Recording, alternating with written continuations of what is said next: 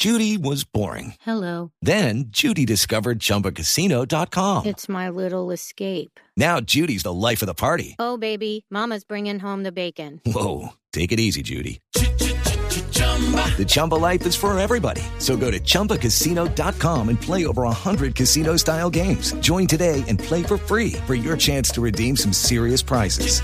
chumba ChumbaCasino.com. No purchase necessary. Void where prohibited by law. 18 plus terms and conditions apply. See website for details. Buenos días, Néstor. ¿Cómo van? Eh, yo bien, ¿usted cómo está? ¿Cómo le pareció al final la condena? No fueron los 15 años de cárcel que usted había pronosticado, sino 7 años y domiciliaria, afortunadamente para usted. ¿Cómo la vio? Sí. Sí. Eh, a ver, yo ya sabía que me habían condenado. Me sorprendió muchísimo la condena porque yo pensé que mínimo me iban a dar 15 y que obviamente me iban a mandar eh, a un centro penitenciario. De hecho, yo tenía pues la ropa preparada para irme. Yo eh, juraba que esta noche dormía en un centro penitenciario. Eh, entonces, la verdad, obviamente lo vi muy bien en términos de lo que yo esperaba, considerando que ya estaba condenada. Pero pues lo lógico es que apelamos la decisión porque lo que yo espero es la absolución. Eh, ¿Usted ayudó a fugar a su mamá? No, ¿Usted utilizó, Aida, a su hermanito para llevar en ese maletín la soga, los guantes que ella utilizó para la fuga? no. ¿Y por qué la fiscalía tiene documentado lo contrario en ambos casos? Eso es falso, ellos no tienen documentado eso. Ellos argumentan, ¿verdad?, que esa es su teoría del caso, pero realmente no tienen pruebas materiales que sustenten eso, porque, por ejemplo, ¿cuál es la prueba que ellos presentan para decir que la cuerda estaba dentro del morral, por ejemplo? Sí. no existe. Ellos simplemente dicen es que llegaron al lugar juntos, pues obvio, somos hermanos, ambos estábamos visitando a mi mamá. Entonces, por ejemplo, ¿dónde está esa prueba? Que es, pues, eh, eh, realmente lo importante es eso. Ellos nunca lograron probar que en ese morral había una cuerda y unos guantes. ¿O dónde está la prueba de eso? Sí. Pero ¿qué iba, qué había, si no era la soga y los guantes, qué había en el morral que llevó su hermano? Pues no sé, cosas de él, su ropa de pronto. O sea, es que él llega a Bogotá solamente para, para visitar a mi mamá. Entonces no sé si ahí llevaría su ropa, sus calzoncillos, eso, eso tendría que responderlo mi hermano porque el morral era, era de él. Sí. Cuando, cuando ustedes venían a Bogotá, ¿en dónde se quedaban? Nosotros, a ver, nosotros vivíamos en Bogotá. Entonces, mm, pues la mayor parte del proceso de mi mamá lo pasamos eh, en el apartamento de mi hermanito, bueno, que no era de él, en donde vivía arrendado, em, porque él estudiaba en Bogotá. Y cuando nos devolvimos a vivir a Barranquilla, eh, ya nos quedamos de pronto, mi hermano pues en, en algún hotel o algo, y yo en casa de alguna amiga. Sí. Y si, y si vivían en Bogotá, ¿por qué me dice usted que en ese morral estaba la ropa de su hermano? Es decir, si, si él No, estaba... no, en Bo- acuérdate que te dije, nosotros la mayor parte del proceso de mi mamá vivimos en Bogotá, Mm. pero luego que nos fuimos a vivir a Barranquilla, ya cuando veníamos a Bogotá, él se quedaba pues en algún hotel o algo y yo en casa de una amiga. Ah. En mi caso, cuando yo viajé en ese momento, que ya nosotros vivíamos en Barranquilla, cuando viajé en ese momento, yo me quedé en casa de una amiga. Sí. Aida, ¿su hermano cuántos años tiene hoy? Mm, 21. No, no, no, no, espérate un momento y saco Ve- cuenta. 20, pues. Este, 20, 20, tiene Sí, 20. Sí. ¿Estamos en qué mes? Sí, tiene 20 y cumple ahorita 21 en noviembre. Sí. Aida, ¿su hermano qué dice hoy cuando él escucha es que usted, la hermana mayor, lo usó para la fuga de su mamá? ¿Él qué dice? Obviamente le parece absurdo, sobre todo porque mi hermano siempre ha tenido más carácter que yo. O sea, mi hermano en el momento en el que todo pasó tenía 17 años con 11 meses. Y pues te digo, si alguien era manipulable en ese momento, en esa relación, era yo. ¿Por qué? Dice usted que tiene más carácter. ¿Por qué? ¿Que es más bravo? Sí, mi hermano es bravísimo. Usted es bravísima. Ah, bueno, pero con la lengua, no. Porque ustedes me la conocen y me, y me he vuelto así con el tiempo. Sí. Aida, cuando en ese video, porque había cámaras en el edificio y en el consultorio del odontólogo, sí, usted pero habla... ese video es una prueba ilícita. Entonces, no, no se pueden referir al video en el juicio porque ese video fue descartado porque fue obtenido de manera ilícita. ¿Y por qué ilícito el video? Porque para obtener una prueba tienes que hacerlo por medios lícitos y la forma en como la fiscalía adquirió ese video fue de manera ilícita. O sea, todo, Porque no- todo lo que todo lo que hemos visto en el video no sirvió de prueba. Eh, pues sí sirvió para que de cierta manera ellos mentalmente hicieran conjeturas de alguna X o Y cosa, pero lo cierto es que ese video eh, es una prueba ilícita. ¿En qué momento, Aida, usted supo que su mamá se iba a volar o se había volado? Eso no importa, porque el punto, por ejemplo, de si yo supe o no supe, no es, eh, digamos, eh, la razón de la que, de, más bien no es el delito del que se me acusa, ¿ves? Ahora, si ya me preguntas en qué momento me enteré formalmente que se había volado, Sí. fue cuando creo que pasaron, yo qué sé, como una hora, hora y media. Yo estaba en el Andino, recibí una llamada de una periodista llamada Karina Vergara, amiga de mi mamá, y es ella quien me informa. Cuando, cuando usted eh, se despide de ella, le habla al oído en, eh, que se ve en el Estás video. hablando del video que está dentro del consultorio que te recuerdo que fue obtenido de manera ilícita y que en ese video, eh, que ese video no pudo ser, eh, no se pudo hablar de él Claro, para, para efectos del proceso judicial no valió allá. Pero Sí. quiero saber, ¿usted sabía, cuando se despide con ella, sabía algo del, del intento de fuga de ella? Te lo acabo de decir, si sabía o no sabía, no es relevante, porque estamos hablando de hechos relevantes mediáticamente que son si yo ayudé o no ayudé a mi mamá en su fuga. Sí. Eh, eh, ¿y, ¿Y por qué no me contesta? ¿Por qué no te contesto qué? Si sabía o no sabía. Sí sabía, porque te acabo de decir. Se supone que tú me llamaste porque me dijiste que estaban interesados en conocer sobre mi proceso y eso no hace parte del proceso. ¿Cómo que no hace parte Ahora, del proceso? si tú quieres que nos tomemos un tinto y me lo preguntas, yo con gusto lo converso contigo y lo hablamos. Yo tengo, Pero tengo, tú me llamaste fue para hablar del proceso. claro, cl- claro, pero es que parte esencial del proceso es saber eh, si usted sabía o no sabía. No, te voy a explicar por qué. Sí. Resulta que en Colombia, ¿verdad? El saber de la comisión de un ilícito, por ejemplo, por parte de un familiar, no es un delito. El ver a un familiar cometer un delito y no denunciarlo no es un delito. Entonces, lo que hubiese habido en mi cabeza en ese momento, si yo sabía o no sabía, si sospechaba o no sospechaba, realmente no es de lo que a mí se me acusa. A mí lo que se me acusa es de ayudar a mi mamá, cosa que no pasó. Step into the world of power, loyalty, and luck. I'm gonna make him an offer he can't refuse. With family, cannolis, and spins mean everything. now, you wanna get mixed up in the family business. Introducing The Godfather at ChumbaCasino.com. Test your luck in the shadowy world of The Godfather slot. Someday, I will call upon you to do a service for me. Play The Godfather now at ChumbaCasino.com. Welcome to the family. No purchase necessary. VGW Group. Void where prohibited by law. 18 plus. Terms and conditions apply. Claro, pero, pero más allá de que no haya sido tenido en cuenta, Ida Victoria, eso dentro del proceso y ese no sea el delito, y estamos de acuerdo, para condenarla por posible manipulación de su hermano, pues sí es clave saber si usted conocía o no conocía el plan de fuga, porque en últimas de eso depende saber si usted manipuló o no manipuló a su hermano para un plan de fuga que usted no nos quiere decir si sabía o no sabía en ese momento. No, si me preguntas si instrumentalizó un menor, evidentemente no. No, pero la pregunta es la pregunta anterior. ¿Usted sabía que su mamá se iba a escapar en el consultorio No, odontológico? no, no nos va a decir, Ricardo. No, no, no, no sabía. No, no, no Pero es sabía que- que, mi mamá se iba sí, a pero, pero es que no entiendo por qué la confusión. Primero me dice que se enteró en el andino y luego dice que no está obligada a responder la pregunta. O no está obligada o no sabía. No, a ver, yo no sabía que mi mamá se iba a jugar. Lo que te estoy diciendo es que ustedes me dicen que es importante para este caso Mm. que ustedes sepan si yo sabía o no sabía. Y realmente ahora les estoy respondiendo es eso, de que eso no es importante, pero no, no sabía. Mm. Aida, ¿usted cree que si su mamá se llamara Pepita Pérez y no la senadora Merlano, representando lo que representa, su condena, la actitud de la justicia ante usted hubiera sido diferente?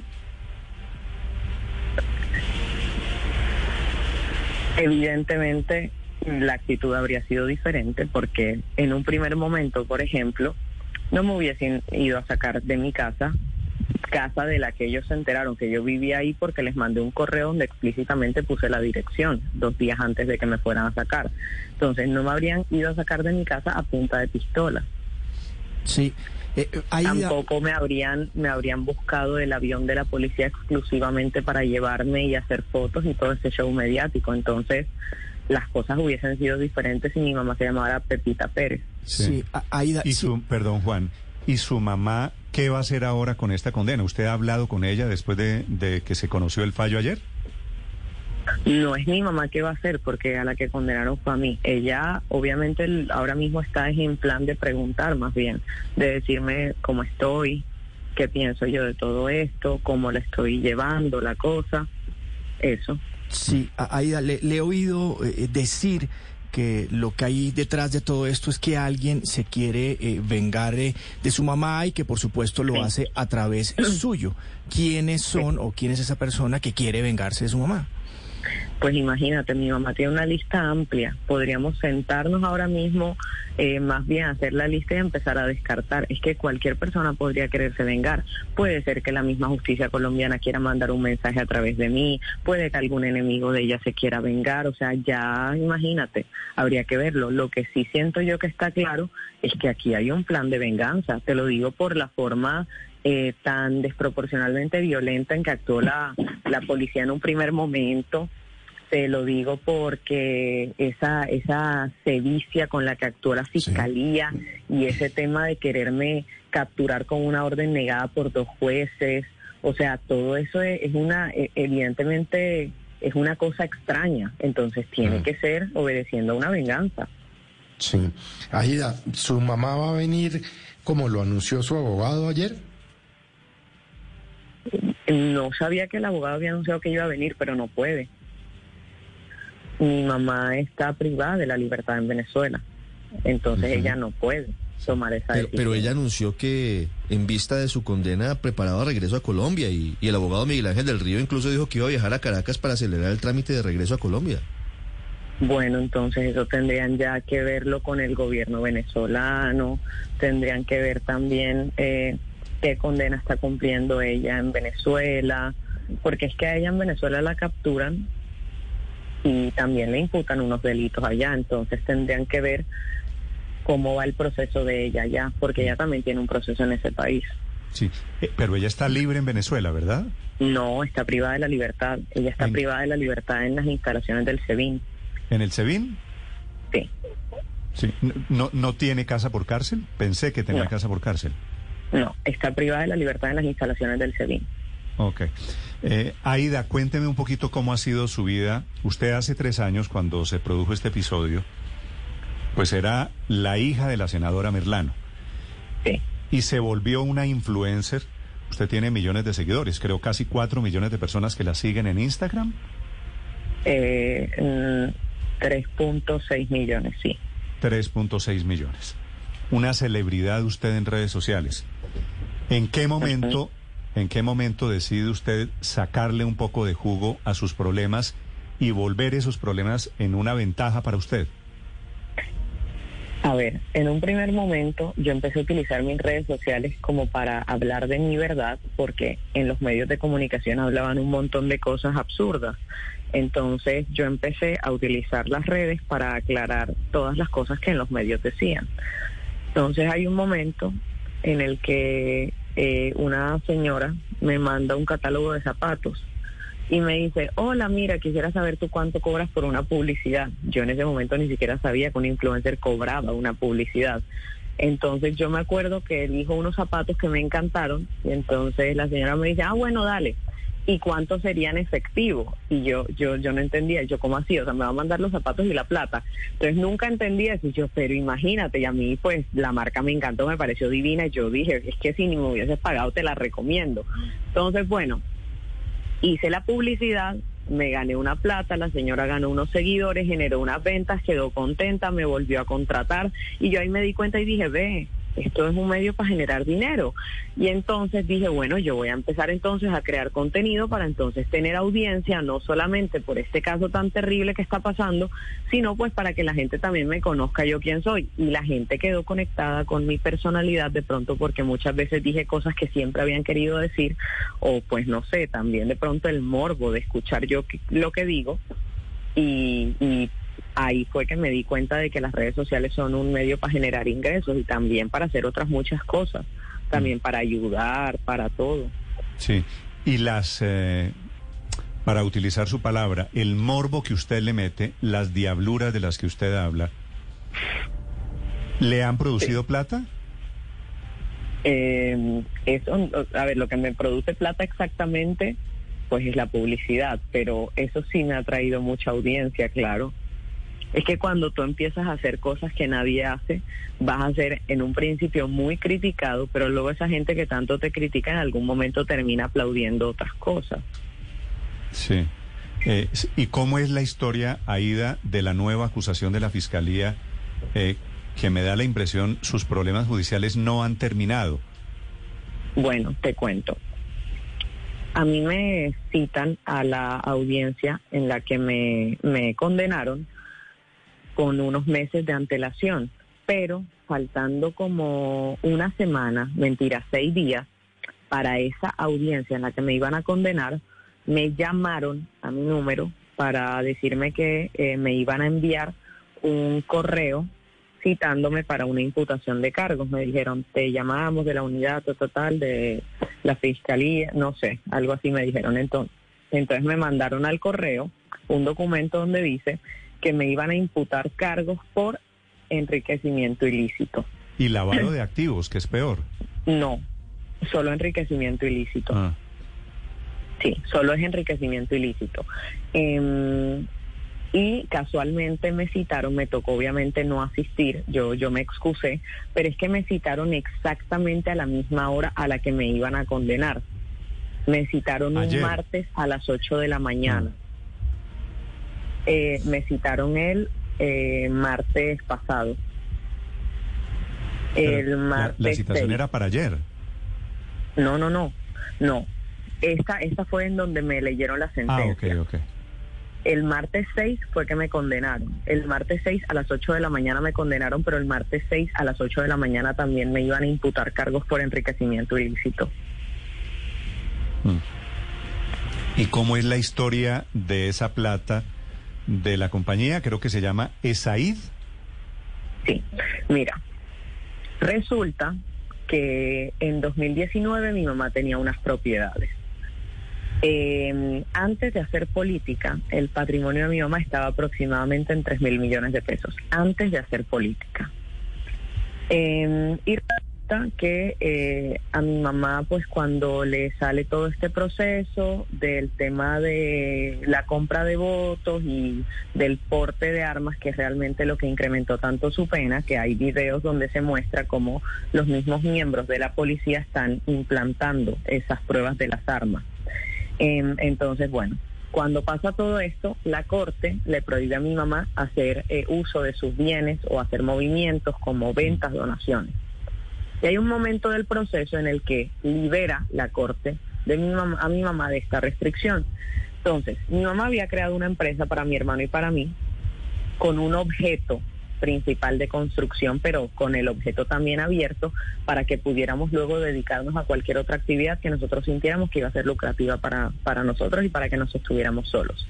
Entonces, cuando mi mamá le quitan esta restricción, ella hace una donación obviamente una donación que es lícita porque ella en ese momento no tenía prohibición de mover sus bienes y también bajo el marco de la legalidad. ¿Por qué? Porque hay algo que dice que es que uno no puede donar todo y quedarse sin nada y ella efectivamente cumple esto y se queda con algunas propiedades y dona lo otro.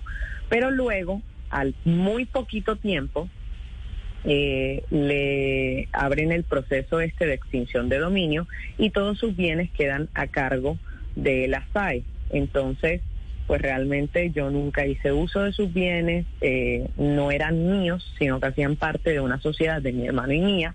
ella como madre pues le donó a sus hijos unos bienes, pero nunca pudimos hacer uso de ellos porque es que esos eh, bienes los tiene la SAE.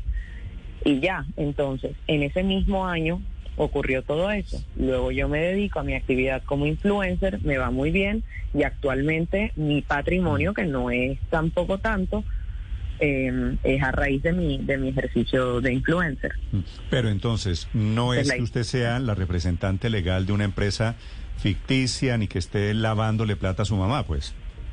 No es que esa empresa obviamente fue intervenida en 2019, acabándose de crear, nunca dejaron que esa empresa generara dinero ni absolutamente nada. Sí, Esa, o sea, esa, esa empresa está intervenida ahora mismo por el Estado. ok. Sí, Aida Victoria, Entonces, ¿cómo, nunca- cómo nunca es la... nada.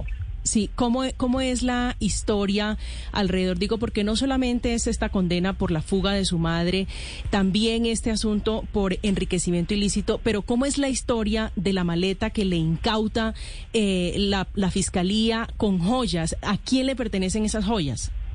Pues a mi mamá son joyas suyas. ¿Y por qué se las quitan? Mm, realmente no sé, porque ellos no tenían por qué quitársela. Luego mi mamá interpuso un recurso para que devolvieran la maleta y supuestamente iban a devolverla, pero eso no sé porque asumo que es su abogado quien se está encargando de eso, pero no sé por qué le quitaron esa, esa maleta Mm. Sí. Aida, ¿dónde está usted en este momento? en mi casa en Barranquilla. En Barranquilla. ¿Y va a pagar la, la pena, la, la prisión domiciliaria en Barranquilla? Sí, claro. Sí, aquí es que vivo, aquí es que está mi casa. Sí. De Has- pronto la gente se imaginará que yo tengo casa en toda Colombia y no, yo solamente tengo un apartamento en Barranquilla que de hecho estoy pagando a cuotas. Entonces, sí, aquí. Sí. Eh, ¿En algún momento pensó volarse? No, si hubiese pensado volarme, no hubiese estado aquí en Barranquilla en mi casa cuando me condenaron. Sí. ¿Y cuándo calcula usted que deciden la apelación? Em, no lo sé, no lo sé porque una apelación puede tardar, imagínate, qué tal que tarde dos meses, tres meses o más. Yo realmente eso, eso de los tiempos no tengo Sí. idea. ¿Usted ahora en esa condición de prisión domiciliaria ya puede seguir trabajando como influencer? Sí, claro. Sí, porque imagínate, o sea, tengo derecho al trabajo y esa es mi forma de generar ingresos. Sí. Igual sea, yo siempre he trabajado desde mi casa. voy a seguir viendo sus videos, mejor dicho. Ah, los ves. Los veo. No tenía idea. Me, me alegra mucho. Como que no tenía idea. No, no sabía. ¿No? No. Me acabo de enterar. Sí, sí, yo sé. Aida, es un gusto saludarla. Un placer. Hasta luego. It is Ryan here, and I have a question for you. What do you do when you win? Like, are you a fist pumper? A woohooer, a hand clapper, a high fiver. I kind of like the high five, but if you want to hone in on those winning moves, check out Chumba Casino. At chumbacasino.com, choose from hundreds of social casino style games for your chance to redeem serious cash prizes. There are new game releases weekly, plus free daily bonuses. So don't wait. Start having the most fun ever at chumbacasino.com. No purchase necessary. Group. Void were prohibited by law. See terms and conditions. 18 plus.